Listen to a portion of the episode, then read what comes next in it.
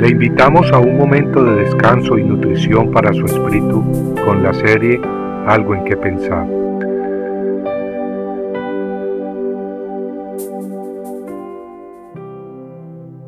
No nos ha puesto Dios para ira, sino para alcanzar salvación por medio de nuestro Señor Jesucristo, quien murió por nosotros para que, ya sea que velemos o que durmamos, vivamos juntamente con Él. Pablo en la primera carta a los tesalonicenses, capítulo 5, versículos 9 al 10, le escribe a los cristianos en Tesalónica y les dice que Dios no nos ha destinado para recibir su ira, sino para que vivamos juntamente con Él.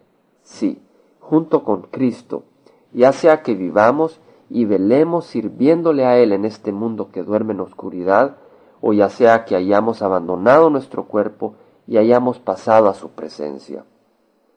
Los hijos de Dios tenemos esa esperanza hermosa de que nadie nos separará de Cristo.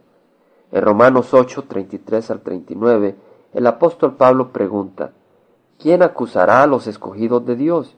Dios es el que justifica y nos dice que nadie, ni nada, ni la muerte nos puede separar del amor de Dios que es en Cristo.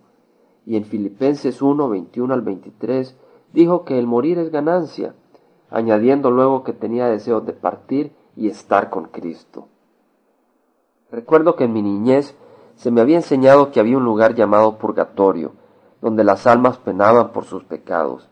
Busqué hoy en día en un diccionario la palabra purgatorio y leí que decía que este es un lugar donde las almas de los justos, incompletamente purificadas, acaban de purgar sus faltas, un lugar donde se sufre mucho. Lo importante, sin embargo, no es lo que un diccionario escrito por hombres dice sobre ello, sino ver qué dice Dios.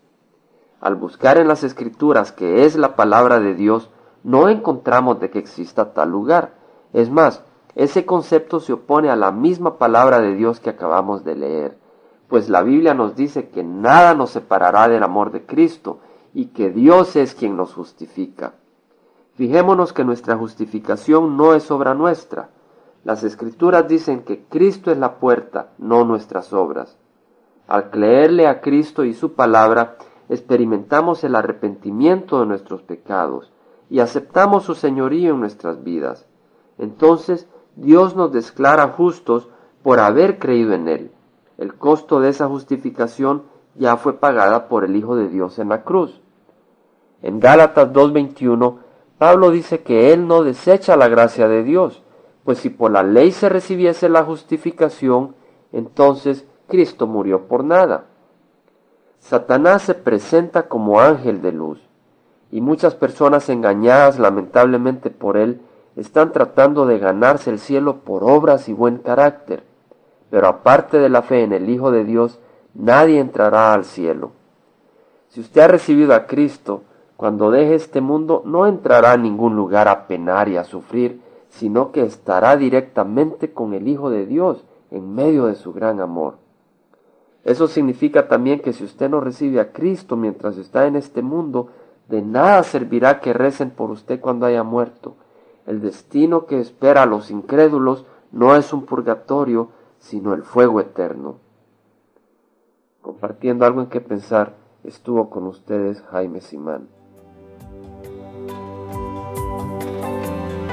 Si usted desea bajar esta meditación, lo puede hacer visitando la página web del Verbo para Latinoamérica en www.elvela.com. Y el Vela se deletrea E L, B de verdad, E, L, A, donde también encontrará otros materiales de edificación para su vida. Puede también escribirnos al Vela Pio Box 1002 Orange, California 92856, Estados Unidos. Dios le bendiga.